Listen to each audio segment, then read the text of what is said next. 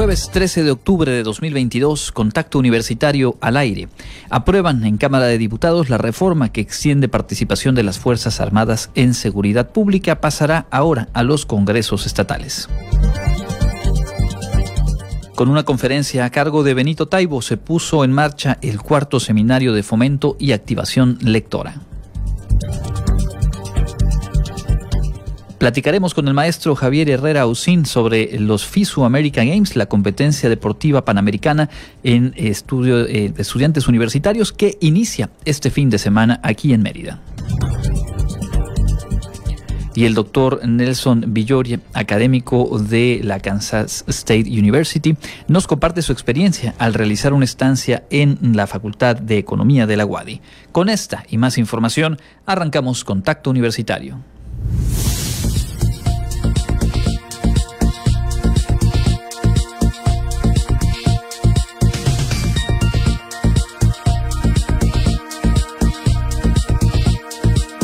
Contacto Universitario. Nuestro punto de encuentro con la información.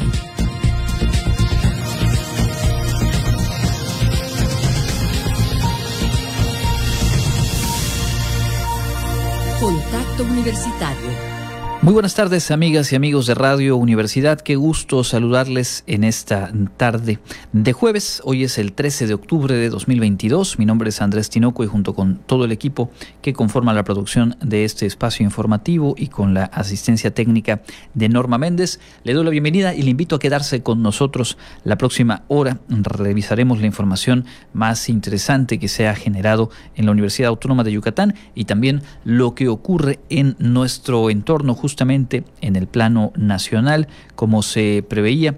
Hoy eh, pues ya es un hecho la aprobación de esta reforma constitucional que en Cámara de Diputados fue aprobada eh, pues en, en cerca de la madrugada de hoy con un bloque opositor fragmentado y tras casi ocho horas de discusión. 339 votos a favor, 155 en contra y dos abstenciones la reforma constitucional que extiende hasta 2028 la participación de las Fuerzas Armadas en seguridad pública. Esta iniciativa que eh, en esencia, digamos, ya había sido aprobada en Cámara de Diputados, que en el Senado tuvo problemas, se decidió evitar la votación en un primer momento, se siguieron las negociaciones y una vez aprobada con varios cambios, con varios ajustes, pues volvió a Cámara de Diputados justamente para esta eh, aprobación que tuvo lugar ayer por la noche, bien entrada de la noche. La mayoría parlamentaria de Morena, el Partido Verde y el PT, junto con el PRI, y tres legisladores del PRD avolaron el proyecto con las modificaciones eh, que había enviado el Senado. Entre los cambios eh, fundamentales está el dar origen o ordenar, digamos, la creación de una comisión bicameral del Congreso con facultades para citar a los secretarios de Gobernación, Seguridad, Defensa y Marina a fin de evaluar el cumplimiento de las condiciones previstas para la actuación militar en materia de seguridad pública. También se establece que a partir del ejercicio fiscal del próximo año, 2023, el Ejecutivo deberá integrar un fondo permanente de apoyo a estados y municipios para fortalecer las instituciones de seguridad pública locales. El secretario de Gobernación, Adán Augusto López, reveló ayer que el acuerdo político con el PRI este que ayudó a destrabar, digamos, y a que avanzara esta iniciativa, va más allá de la reforma constitucional en torno a la Guardia Nacional, por lo que dijo el gobierno y Morena intentarán recuperar la reforma eléctrica y construir una verdadera reforma electoral. Justamente hoy Ignacio Mier, coordinador de los diputados eh, de Morena, pues hacía referencia a esta intención ya manifiesta de en los próximos días empezar la discusión y llevar a votación las propuestas de reforma electoral. Curiosamente, o bueno, no curiosamente, es interesante que el coordinador del PRI en la Cámara de Diputados negó categóricamente la existencia de un acuerdo político con el gobierno para aprobar las reformas eléctrica, la cual ya por cierto se votó y no logró ser aprobada hace algunos meses, y la electoral, que es la pendiente dentro de los anuncios que había hecho el presidente de la República sobre pendientes legislativos para este último tramo de su sexenio. Por lo pronto, eh, pues se contradicen el secretario de Gobernación con el, titular o el coordinador de los diputados eh, del PRI se contradicen en el discurso, en la declaración, habrá que ver conforme pasen los días si en los hechos y lo más importante, en las votaciones, se contradicen también o, como ya ocurrió con esta reforma, pues eh, termina transitando a pesar de los esfuerzos desde lo que fuera el bloque opositor. Por cierto, y redondeando lo que tiene que ver con esta aprobación de que las Fuerzas Armadas participen en tareas de seguridad pública hasta 2028, interesante revisar lo que hoy publica el Universal con base en filtraciones de estos eh, llamados Guacamaya Leaks el hackeo a una enorme cantidad de correos electrónicos de la Secretaría de la Defensa Nacional. Y es que hace referencia a esta nota a que ha sido justo en la Sedena donde se redactaron varias iniciativas de reforma, al menos dicen 10 leyes, 3 reglamentos e inclusive algún cambio a la Constitución eh, mexicana. En la mayoría de los casos, los proyectos fueron redactados en la Sedena enviados a la Consejería Jurídica del Ejecutivo Federal y presentados al Poder Legislativo a nombre del presidente de la República.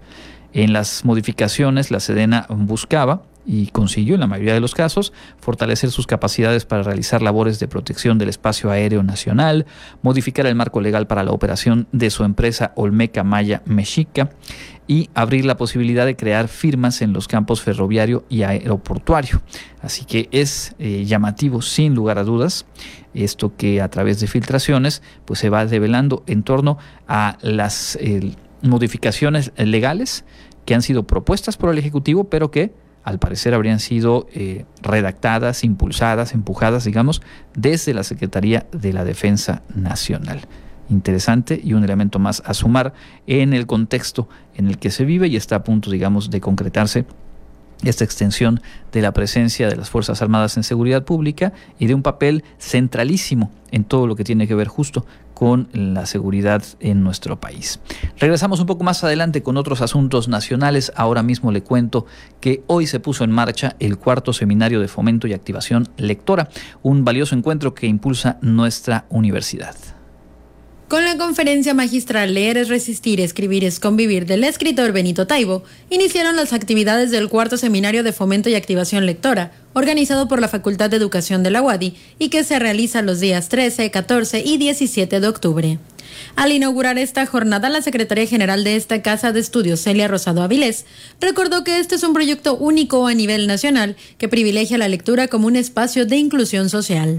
Durante los últimos años, con especial énfasis, la UABI ha profesionalizado la lectura como un instrumento que construye tejidos de paz y muestra de ello es este maravilloso proyecto Pronaces con así que lidera la Facultad de Educación. Muchas felicidades, doctor Pedro.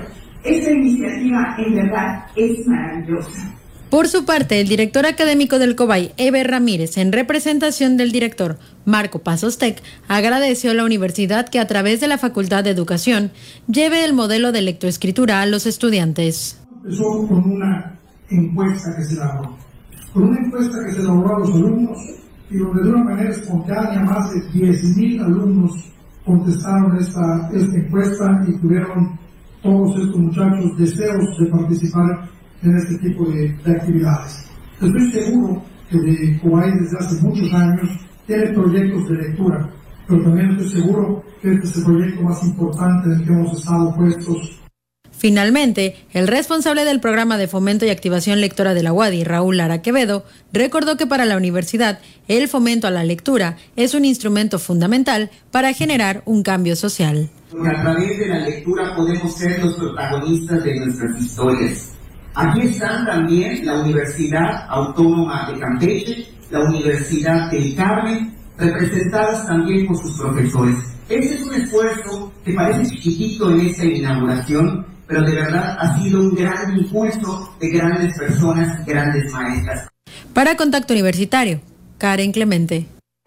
Y bueno, después de la ceremonia de inauguración, Benito Taibo, este escritor, promotor de la lectura, poeta y un gran, gran conversador, eh, ofreció una conferencia que pueden ustedes recuperar. La transmitimos en directo a través de Radio Universidad, pero también se hizo la transmisión a través del Facebook y YouTube de la Universidad Autónoma de Yucatán. De verdad que vale la pena escuchar y reflexionar sobre la importancia de la lectura.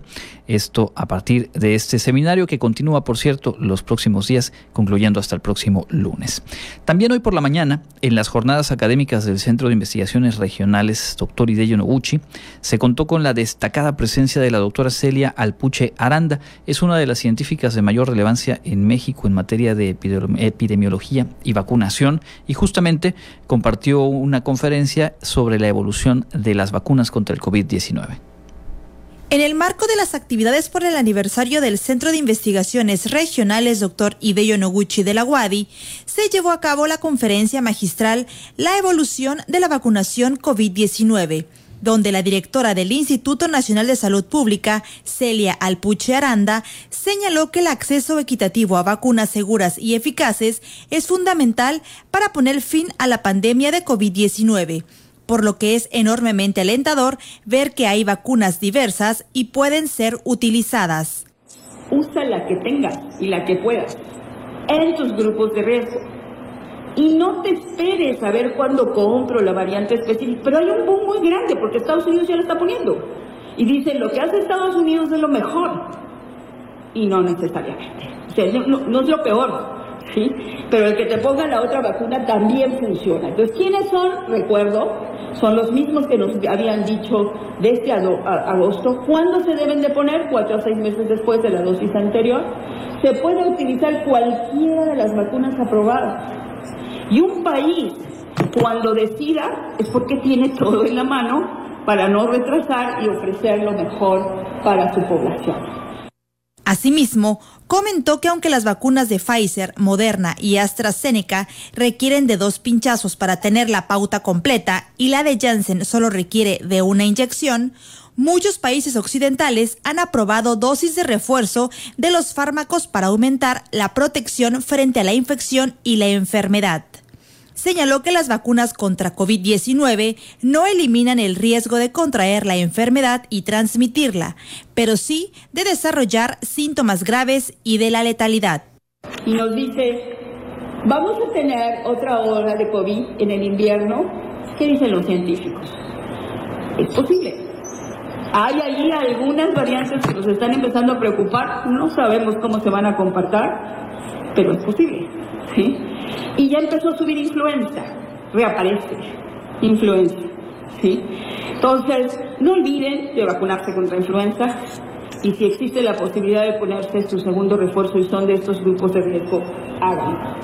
Para contacto universitario, Jensi Martínez.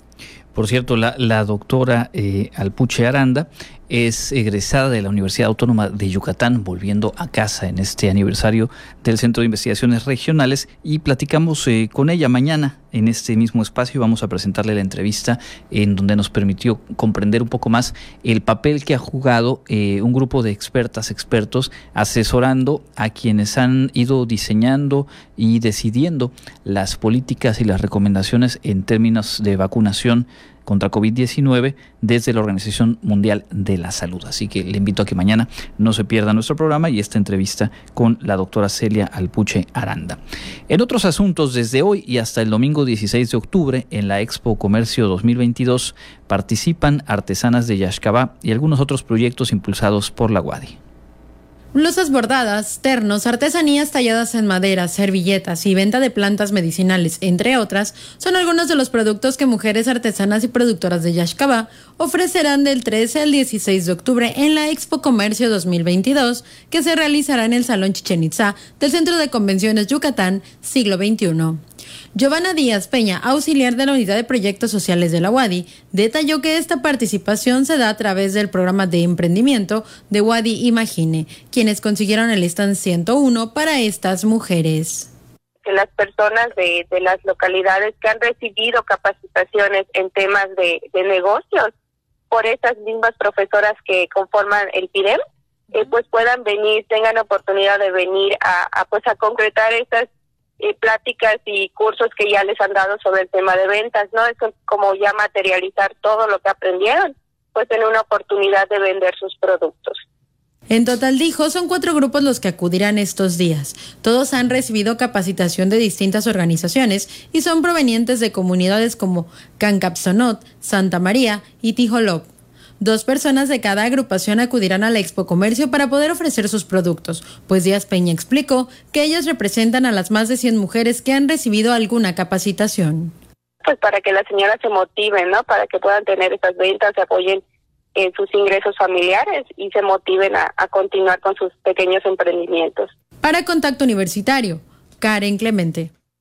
Y bueno, hablábamos hace un momento del de, aniversario número 47 del Centro de Investigaciones Regionales. La fecha exacta fue eh, justamente ayer, 12 de octubre, se realizó una ceremonia y Clarisa Carrillo nos preparó esta nota. El Centro de Investigaciones Regionales Dr. Hideyo Noguchi de la Universidad Autónoma de Yucatán celebró 47 años de desarrollo e innovación en investigación científica con la develación de una placa nombrando la doctora Telma Canto Cetina al área de usos múltiples, así como un homenaje a las personas jubiladas y la presentación de la tradicional ofrenda floral. Durante el evento, el rector José de Jesús Williams enfatizó que estos últimos años, en los que predominó la pandemia por COVID-19, sirvieron para reflexionar y entender que lo prioritario son la vida y la salud, por lo que cobra relevancia la celebración de un año más del CIRWADI, así como de quienes ahí se desempeñan en la investigación. Yo creo que el CIR es un centro de investigaciones con un amplio reconocimiento tanto en la parte biomédica como en la parte social y a la vez hay áreas de oportunidad todavía donde podemos lograr un mayor posicionamiento social, buscando siempre ser un, referente, de tal forma que cuando se piensen en problemas de salud, en problemas que tienen que ver con la parte social, pues seamos un referente.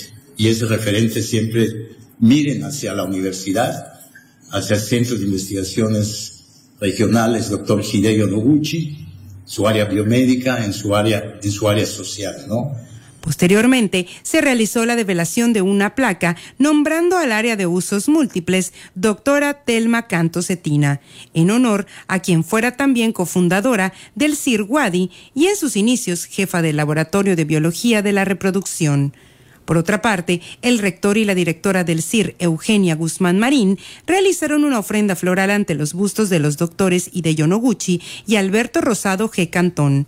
En otro momento del evento se llevó a cabo también un homenaje a las personas jubiladas y se otorgó un reconocimiento como jubilado distinguido del CIR al doctor Heriberto Arcila Herrera para luego rendirle respeto a quienes ya fallecieron. Para Contacto Universitario, Clarisa Carrillo. Y el 10 de octubre se conmemoró el Día Mundial de la Salud Mental. Uno de los académicos de la UADI más destacados en este tema ofreció una conferencia sobre la psicología positiva. La salud es más que la ausencia de enfermedad o un dolor físico, pues esta también engloba aspectos psicológicos, sociales y conductuales. Todas ellas conforman a un individuo y definen su bienestar en la vida diaria destacó el responsable del Centro de la Felicidad y Bienestar de la Universidad Autónoma de Yucatán, Elías Góngora Coronado, durante la conferencia virtual Una mirada a la salud mental positiva.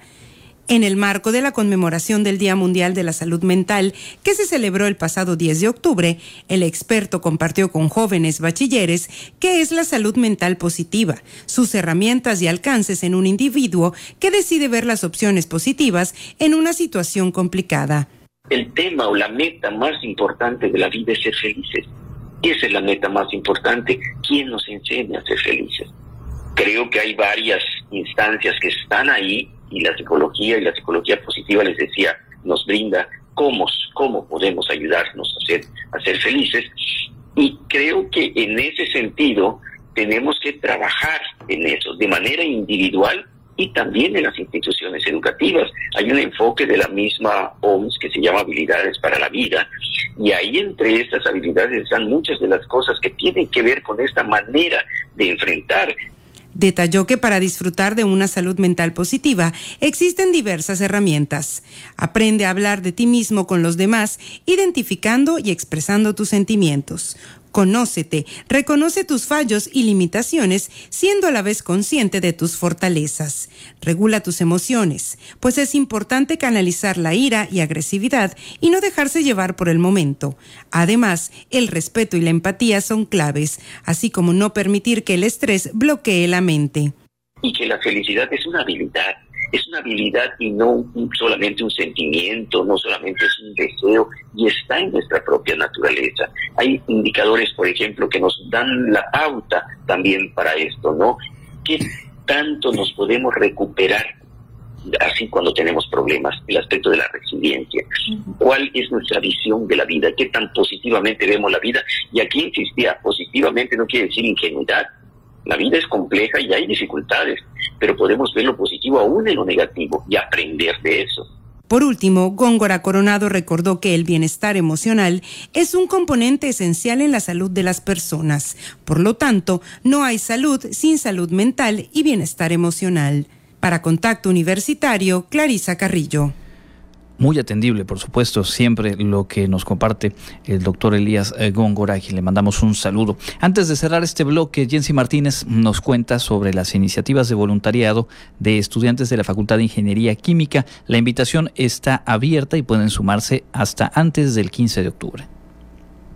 La Facultad de Ingeniería Química, en coordinación con el Consejo Estudiantil y la Sociedad Estudiantil de Biotecnología y Bioingeniería, contribuyen a la formación integral del estudiantado al facilitar entornos reales de aprendizaje en los cuales se desarrollan competencias genéricas, disciplinares y específicas, por lo que estudiantes interesados podrán inscribirse en el voluntariado FIC, el cual proporciona a las y los estudiantes de licenciatura la oportunidad de aprender en escenarios reales a través de los diferentes laboratorios, proyectos y comités con los que cuenta la dependencia para poder participar en el programa de voluntariado, la o el estudiante debe cumplir con los siguientes requisitos ser estudiante de licenciatura inscrito y que esté cursando algún programa educativo de la Facultad de Ingeniería Química.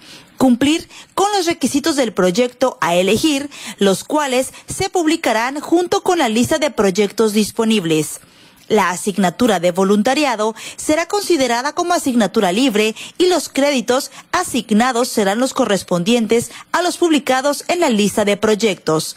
La fecha límite para inscribirse al voluntariado es hasta el 15 del presente. Para más información, consultar el apartado de voluntariado FIC en la página oficial de la facultad que es www.ingquimica.wadi.mx. Para Contacto Universitario, Jensi Martínez.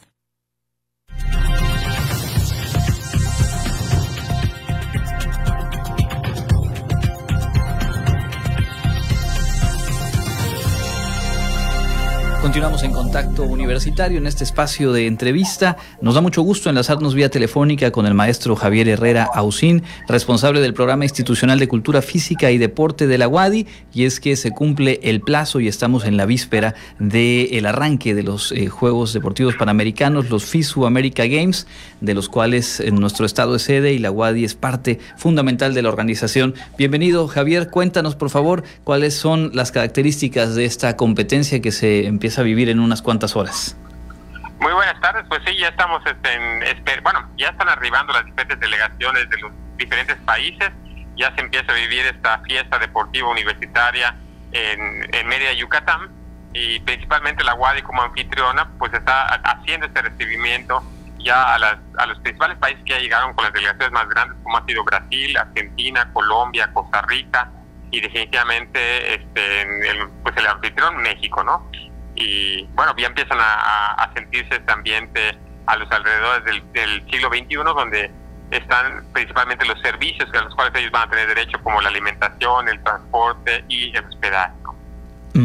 ¿Cómo se viven estas jornadas previas? Lo decíamos ahora antes de entrar al aire, son eh, horas que parece que van más rápido porque hay muchos asuntos que atender, que resolver, pero que al final es parte de, de lo que apasiona de este tipo de retos logísticos.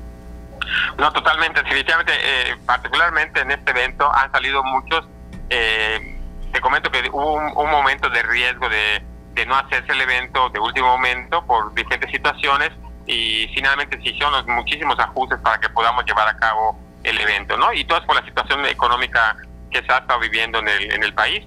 Pero bueno, ya estamos en, en, firme con el evento y definitivamente confiamos mucho en el trabajo colaborativo que hace toda la universidad, que tenemos un gran capital humano para poder llevar a cabo cada una de las diferentes áreas, eh, como con las que estamos empezando, que es ahora el proceso de acreditación, el proceso ya de, la transportación de todos los atletas desde el aeropuerto hacia, hacia las diferentes sedes de, de hospedaje y del centro operativo, así como, bueno, empezar a coordinar toda la parte de medios de comunicación.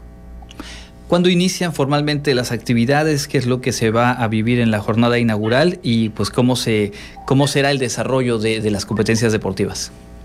Bueno, mira, el día de mañana ya empiezan eh, los equipos con entrenamientos, van a ir a conocer los diferentes espacios deportivos, van a entrenar en esos espacios, adaptarse al clima, a las condiciones de, de cada una de, de esos escenarios. Y, pero bueno, finalmente el día, el día 15 vamos a tener ya los primeros partidos en el Carlos Iturralde eh, con el fútbol, en el Poliforum Samna con el voleibol y con el taekwondo en el eh, complejo, en el Deportivo de Francisco de Montejo. Y ese mismo día, a las 5 de la tarde, tendremos la, la inauguración de, del evento.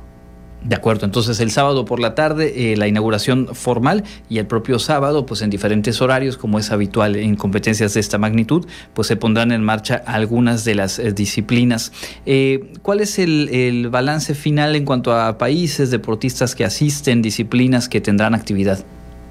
Finalmente son este, en 13 países los que están presentes, en 11 disciplinas deportivas, de las 14 que originalmente teníamos, pero bueno, eh, al, en algunas como hubo la participación un poco corta, bueno, se tuvieron que eh, eh, descartar para esta, esta edición, pero bueno, estamos con 11 disciplinas deportivas en, en, y un alrededor de 1.000, 1.200 deportistas entrenadores que van a estar presentes pues, a partir del día de hoy, ¿no?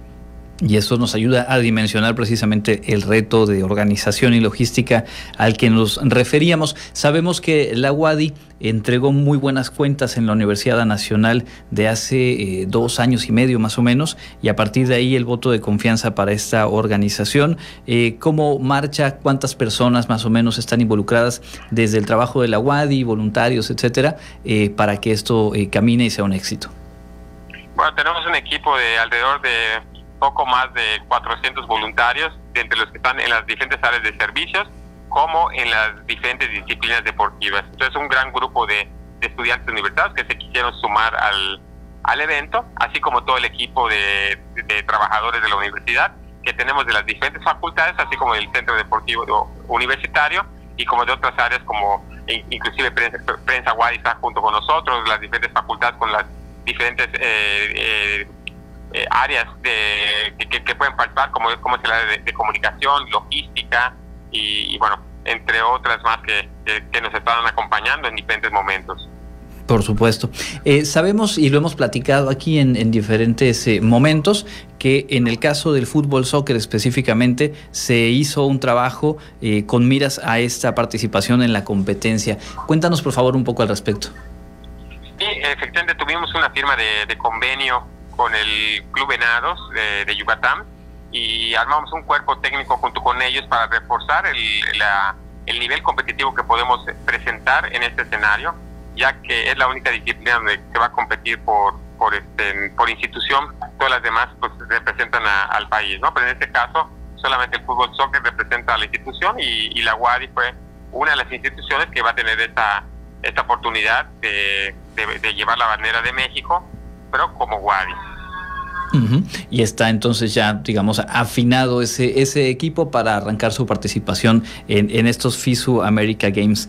Eh, ¿Cuáles son algunas otras de las sedes? Eh, me imagino que también para el público que nos escucha, eh, pues puede ser muy interesante ver, asistir a las competencias que a final de cuentas son eh, pues deportistas de élite a nivel continente, eh, en, el, en el caso del deporte universitario, quienes estarán participando. Sí, pues es el complejo deportivo Cuculcán, donde iban a tener, eh, bueno, está el Poliforum Samnan, el complejo, está el Socorro, el multigimnasio Socorro Cerón, eh, las principales áreas de ahí, y tenemos el Tabal Alvarado para el atletismo, el Deportivo Francisco de Montejo con el judo y el, taekwondo, eh, también vamos a tener algunas universidades que nos van a estar apoyando, como la Universidad Marista con el fútbol soccer, la Universidad Nahuamayá con tiro con arco, el atletismo en, el estado de Alvarado, creo que lo comentamos, eh, dentro de las principales este, disciplinas que, bueno, también vamos a tener en un hotel, vamos a tener el, el, ajedrez y en el mismo siglo XXI, donde está el centro operativo, vamos a tener la disciplina de tenis de mesa. Perfecto, pues ahí las sedes y a la gente recordarle que en las redes sociales pueden buscar FISU America Games, F-I-S-U America Games, dan con la página, dan con todas las publicaciones, tanto para dar seguimiento como para poder eh, ver el calendario de actividades y eh, ser parte de quienes asistan a esta competencia. ¿Hay algo más que quisieras agregar, Javier? Pues nada más invitarlos a, que se sumen al evento y nos sigan en las redes sociales, en el streaming que vamos a estar realizando de algunas disciplinas deportivas eh, en la red, como muy bien ya mencionaste, en Fisio America Games, vamos a tener eh, todo, todo todos los eventos este, en el momento. También nos pueden revisar en las páginas, de, las redes sociales de Deportes Wadi. Y bueno, que vivan y ojalá que en, los, en las disciplinas donde va a estar representando la Wadi y Yucatán, eh, pues ojalá que nos acompañen, ¿no? Porque, bueno, así como tenemos el fútbol con, con Wadi, también tenemos unos ajedrecistas que van a estar eh, representando a la Wadi pero hay otras disciplinas como en el, en el, en el básquetbol, por ejemplo, vamos a tener a la Universidad Modelo que va participando por parte de Yucatán. Eh, en tiro con arco tenemos a la Nagua Mayab, también en tenis de mesa, Universidad Marita vamos a tener en judo. Entonces, ojalá que nos, nos podamos sumar a los eventos y apoyemos a, a todo el Estado y, bueno, y definitivamente y principalmente a la UARI. Perfecto, pues ahí entonces tomamos nota de las disciplinas. Éxito para todo el equipo que encabezas y estaremos dando seguimiento los próximos días de estos FISU America Games aquí en la ciudad de Mérida y pues una, una justa muy importante de la cual la WADI es eh, protagonista tras bambalinas y también en algunas de las disciplinas. Muchísimas gracias, Javier. No, muchas gracias a ti y a todo el auditorio. Saludos es el maestro Javier Herrera Ausín, responsable del programa institucional de cultura física y deporte de nuestra universidad. Momento de hacer una pausa, volvemos con más información.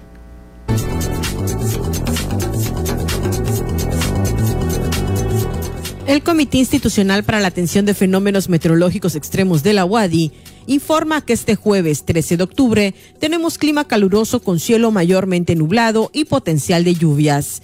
La máxima temperatura estará en 35 grados Celsius y la mínima será de 22 grados en el amanecer de mañana viernes. En la ciudad de Mérida, centro y oeste, la temperatura máxima será de 32 grados y la mínima de 23. En la costa se esperan temperaturas máximas de 31 grados y mínimas de 24, con cielo medio nublado. En el sur y sureste del estado la temperatura más alta será de 34 grados y las mínimas de 22.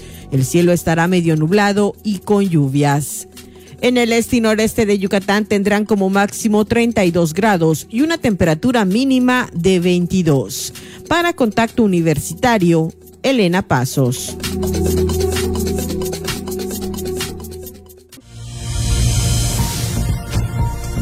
Contacto Universitario nuestro servicio informativo en radio.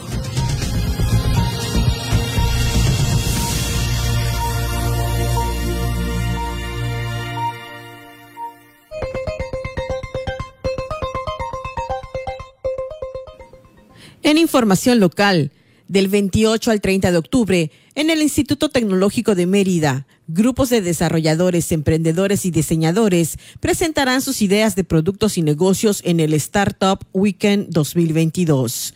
El evento impulsado por la Red Global de Emprendimiento marca su reanudación en la entidad, informó la representante del programa en Yucatán, Adriani Joani García Maldonado. En rueda de prensa en la Coparmex Mérida, los organizadores informaron que la temática será transformación digital y está enfocada a la mejora del trabajo de gobierno, turismo, restaurantes y venta minorista. Esperan la participación de más de 100 jóvenes emprendedores, estudiantes, profesionistas, microempresarios y público en general que tengan alguna idea de negocio para desarrollar en los tres días que dura el evento. Por unanimidad, el Consejo Electoral del Estado aprobó su proyecto de presupuesto a ejercer en 2023. El monto aprobado asciende a 345 millones 553 mil 764 pesos, que representa un aumento considerable por incluir gastos del inicio del proceso para elegir gobernador, diputados y alcaldes en 2024. El plazo se acaba el próximo sábado para que sea integrado a lo que será el proyecto de presupuesto del gobierno del estado para 2023, que se enviará a fines de noviembre al Congreso Estatal para su aprobación. El gran total del presupuesto para el próximo año incluye una partida de 90 millones 992 mil 468 pesos para gastos del proceso electoral que inicia en 2023 con la participación de Valladolid, Izamal, Maní y Cisal en el Tianguis de Pueblos Mágicos 2022 que se realiza en Oaxaca, Yucatán está promoviendo la amplia oferta de atractivos turísticos, históricos, culturales y gastronómicos que ofrece el Estado a los visitantes. Además de ser una plataforma de intercambio comercial, esta muestra es una ventana de promoción para los pueblos mágicos yucatecos y el intercambio comercial. Están participando 132 comunidades con más de 1.800 expositores en pabellones donde las localidades ponen a disposición la venta de sus artesanías, muestra gastronómica, citas de negocios institucional, medicina alternativa y tradicional, jornada académica, así como eventos artísticos y culturales. Asimismo, participan 32 compradores internacionales de Estados Unidos, Perú, Canadá y Polonia y 88 compradores nacionales. Para Contacto Universitario, Elena Pasos. Continuamos en contacto universitario en esta edición de jueves y como lo hacemos justo cada segundo jueves, hoy queremos asomarnos y compartir con ustedes una mirada al trabajo de eh, presencia global que tiene nuestra universidad. Hemos platicado de diferentes aspectos, desde la manera en la que se construyen los convenios, los intercambios eh, de, eh, académicos para estudiantes y en esta ocasión nos da mucho gusto poder compartir un poco del trabajo de nuestra universidad recibiendo académicas, académicos de, otras partes del mundo que realizan estancias en algunos de los planteles. Es el caso del doctor Nelson Villoria, profesor asociado de la Kansas State University y quien realiza actualmente una estancia sabática en la Facultad de Economía, a quien le agradecemos su tiempo, le damos la bienvenida a Contacto Universitario, doctor. Ah, muchísimas gracias, Andrés, por esta entrevista. Cuéntenos, por favor, cómo se dio su vinculación con la UADI, cómo la elige para realizar esta estancia. Eh, mira, eh, eh, como parte de, de, de, como profesor de allá de la de Kansas State University, tenía la oportunidad de tomar un año sabático y empecé a identificar aquí en México a economistas agrícolas que tuvieran agenda de investigación afines a la mía. Así identifiqué al doctor Javier Becerril, de aquí de la, de, de la Facultad de, de Economía, del Cuerpo Académico de Desarrollo Económico y Sustentable de la UADI. Y con Javier empezamos un contacto ya hace un, casi dos años, porque se nos atravesó la pandemia, un poco afinando lo que pudiese ser intereses comunes de investigación. Eh, hay un aspecto personal también, que Mérida es una ciudad excelente para la familia, esta es una empresa tanto familiar como, como académica. Y, y bueno, así llegamos aquí. Uh -huh. ¿Cuánto tiempo lleva aquí en, en Mérida y cuánto falta en, en esta estancia? Mira, llegué en agosto, a, a, el 20 de agosto llegamos a Mérida y nos vamos en enero, a mediados de enero. Sí, es el plazo. Correcto. Justo ya mencionaba usted que dentro de eh, los objetivos de esta estancia, pues es esta posibilidad de iniciar una agenda conjunta de investigación. Eh, ¿Qué panorama ha encontrado ya más de cerca en la UADI sobre justamente eh, este tema de la adaptación de sistemas agrícolas rurales a la inestabilidad climática?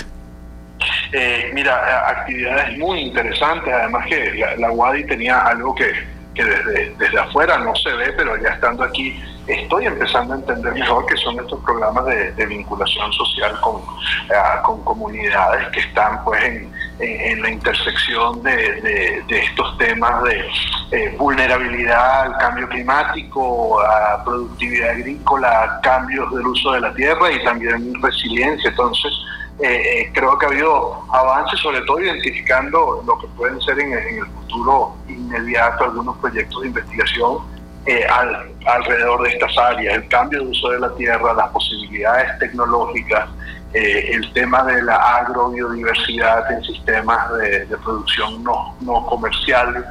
Eh, por ahí van esos avances eh, en términos de la agenda de investigación. Correcto. cuéntenos un poco, por favor, de, la universidad en la que usted se desempeña, la Kansas State University, un poco de sus dimensiones, cuáles son las áreas de, trabajo, de investigación en las que pues es más relevante lo que se realiza en esta institución. Eh, cómo no, eh, Kansas State University, la, Universidad del Estado de Kansas, eh, es una universidad relativamente grande, es lo de unos 20.000 estudiantes, es lo que llamamos una land grant, la, la universidad pública del Estado. Y como universidad pública tenemos tres, tres misiones importantes, la misión de enseñar, la docencia, la misión de investigar y la extensión agrícola. Eh, es muy fuerte la universidad en la parte agrícola, tanto en la parte eh, de agronomía eh, como en la, en la parte de producción animal.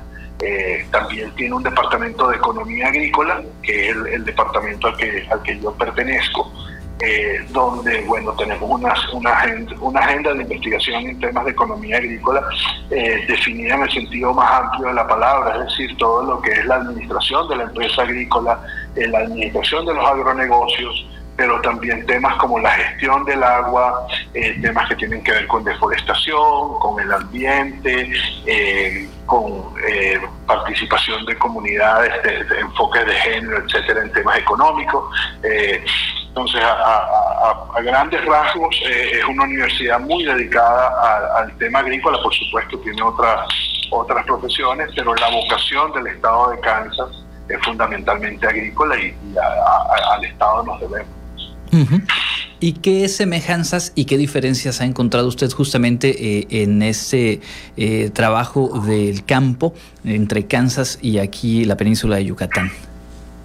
Eh, mira, una cuestión interesante, por supuesto, los sistemas de producción eh, que hay en esa parte de los Estados Unidos, donde yo estoy en Kansas, que, es el Midwest, eh, y, muchos de los sistemas de producción que, he visto aquí en las áreas más cercanas a Mérida son muy diferentes, por supuesto. Hay, hay otras partes de México que tienen sistemas de producción comerciales que son, son del mismo tipo eh, tecnológico, pues. Pero esa, esa, esa, es una, una diferencia importante. Eh, una algo que es una diferencia y a la vez y a la vez una similitud es la, preocupación de, cómo adaptar eh, sobre todo las semillas de, algunos productos importantes en, ambos países el maíz a, un, clima que está cambiando. Eh, he visto hay muchas hay muchas semejanzas en lo que en lo que en lo que sería una agenda de investigación relevante inclusive cuando cuando uno toma en cuenta que los, sistemas de producción eh, son son muy diferentes. Eh, una cosa que he visto con una, una agradable sorpresa o, descubrimiento es ver cómo ambas universidades se deben a su comunidad y hacen esfuerzos de de hacer extensión, de llevar el conocimiento, eh, el conocimiento universitario de investigación a, a las comunidades donde, donde se hace vida. Ah, por supuesto, además del tema docente, pues, de, preparar el recurso humano local. Nosotros, así como la UADI, somos una universidad de una vocación muy local. De acuerdo. Eh, doctor, a reserva de algo más que quiera usted agregar, le preguntaría eh, en lo que va de esta estancia, eh, ¿qué puntos de interés ha encontrado en los estudiantes? Finalmente, a nivel de, profesores, de académicos, pues hay este vínculo que pues da la posibilidad de que usted esté presente aquí en la UADI, pero también su presencia seguramente abre puertas, genera inquietudes y ojalá proyectos en común para que estudiantes de la propia universidad pues puedan realizar estancias, tener presencia allá en Kansas. Eh, absolutamente, y ese, es un tema muy importante y un aspecto, eh, quizás el, aspecto más estratégico de esta visita es poder establecer una relación en el mediano a largo plazo que nos permita eh, eh, darle al talento de aquí de la Guardia, al talento merideño, estoy pensando estudiantes de licenciatura que quieren hacer sus maestrías y o doctorados en su debido momento, la oportunidad de, vincularse, de conocer un poco más de cerca. Estoy teniendo conversaciones con estudiantes, dando charlas y espero que esa relación la podamos eh, eh, eh, prolongar en el futuro con, los profesores de aquí de la universidad. Y toda esa, toda esa, ese intercambio que yo creo que se podría dar se, se estructuraría, se, sería sería concreto eh, basado en proyectos de investigación conjuntos. Eso es lo que daría las oportunidades de financiamiento, a interés, etcétera. Pues ahí está la ruta trazada, el trabajo en marcha y nosotros agradecemos su tiempo, le deseamos que siga siendo exitosa, provechosa y también disfrutable esta estancia en la Universidad Autónoma de Yucatán y en general aquí en la ciudad de Mérida. Andrés, muchísimas gracias es el doctor Nelson Villoria, profesor asociado de la Kansas State University, realizando una estancia aquí en la Facultad de Economía de nuestra Casa de Estudios y permitiéndonos conocer este otro ángulo de la presencia, el intercambio, el diálogo internacional de nuestra Casa de Estudios. Vamos justamente a escuchar lo más destacado de la información global en esta jornada de jueves.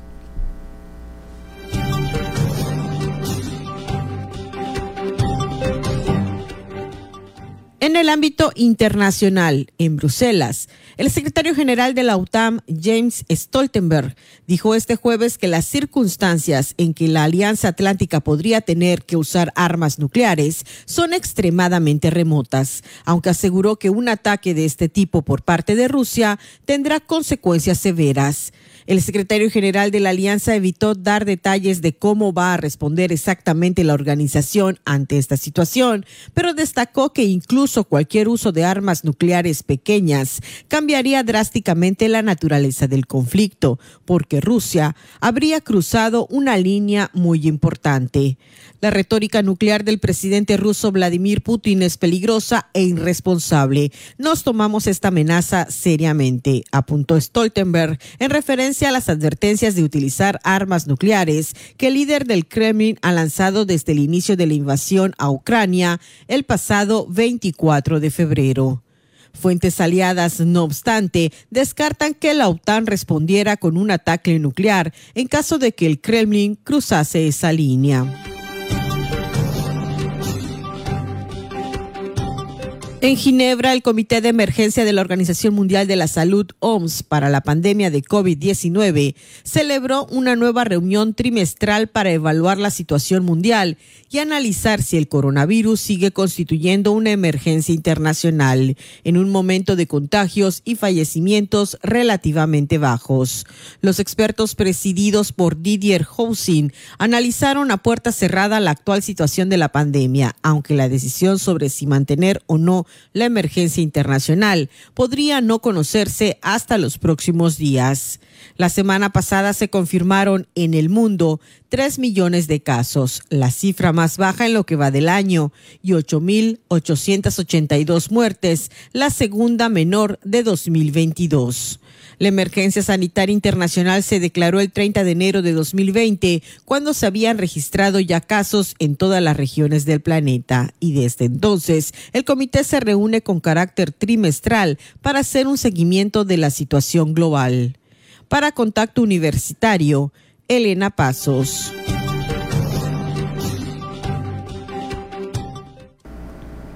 Ahí está la información internacional. Le comento un par de asuntos más del plano eh, nacional.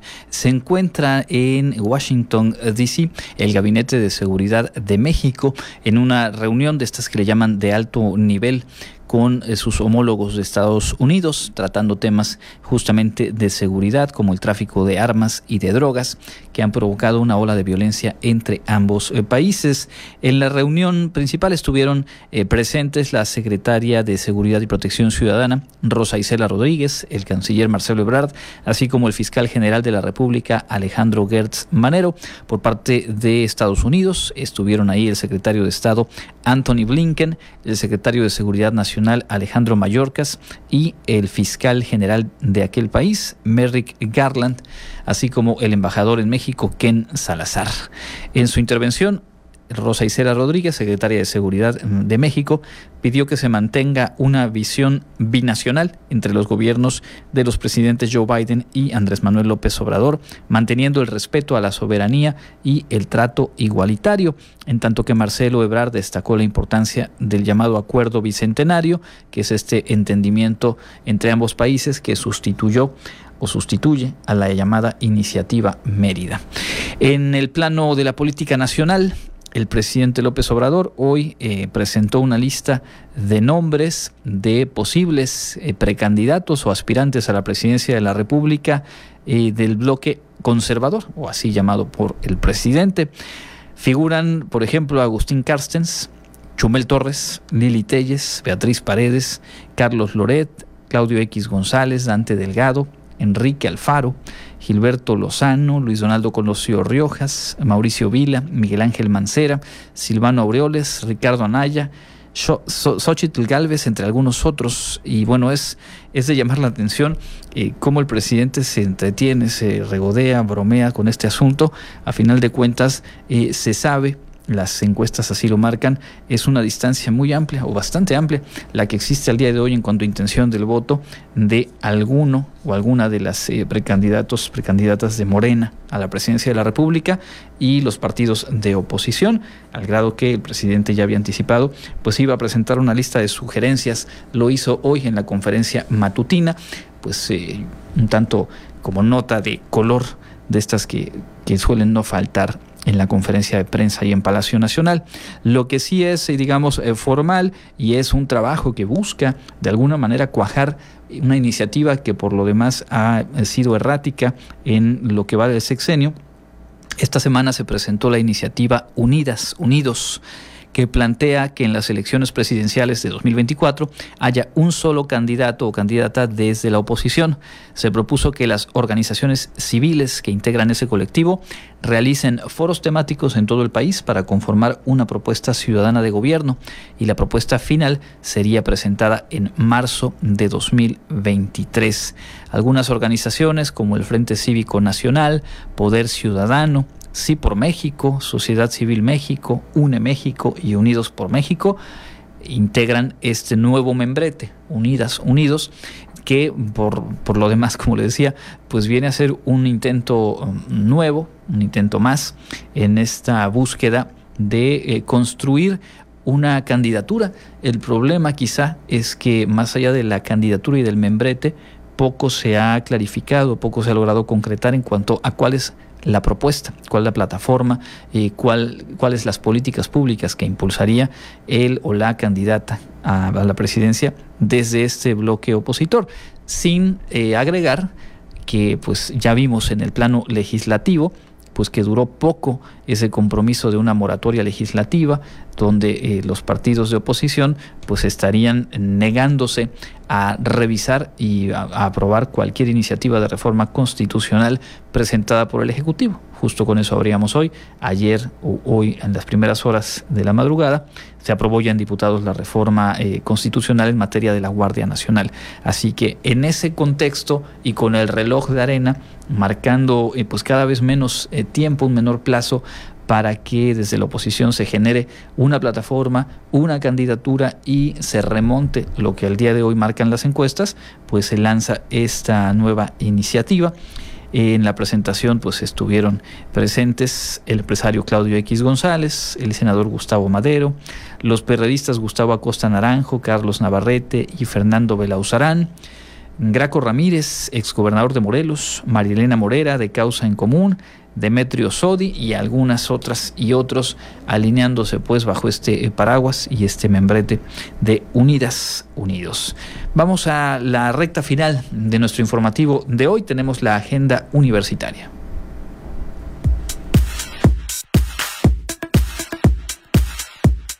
Amigos, ya estamos listos con la información de la agenda universitaria. A los estudiantes de algún programa educativo de las licenciaturas de la Universidad Autónoma de Yucatán se les invita a estar pendientes de la tercera convocatoria Wadi Coursera for Campus. Si deseas más información, puedes consultar la página en Facebook Rectoría Wadi. La Feria Internacional de la Lectura Yucatán lanzó su convocatoria para participar en la próxima edición de la FILEI Consulta las bases en www.filey.org y forma parte de nuestra programación.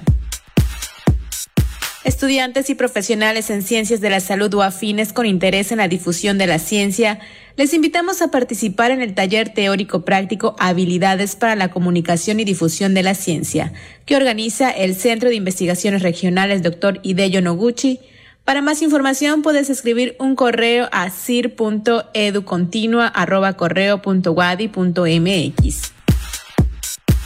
La Asociación Nacional de Universidades e Instituciones de Educación Superior ANUYES, a través de su Comité de Tecnologías ANUYES TIC, MetaRed México y la Universidad Autónoma de Yucatán, le extienden una cordial invitación para participar en el encuentro ANUYES TIC WADI, que en su edición 2022 tendrá el eje temático hacia un modelo de universidad digital.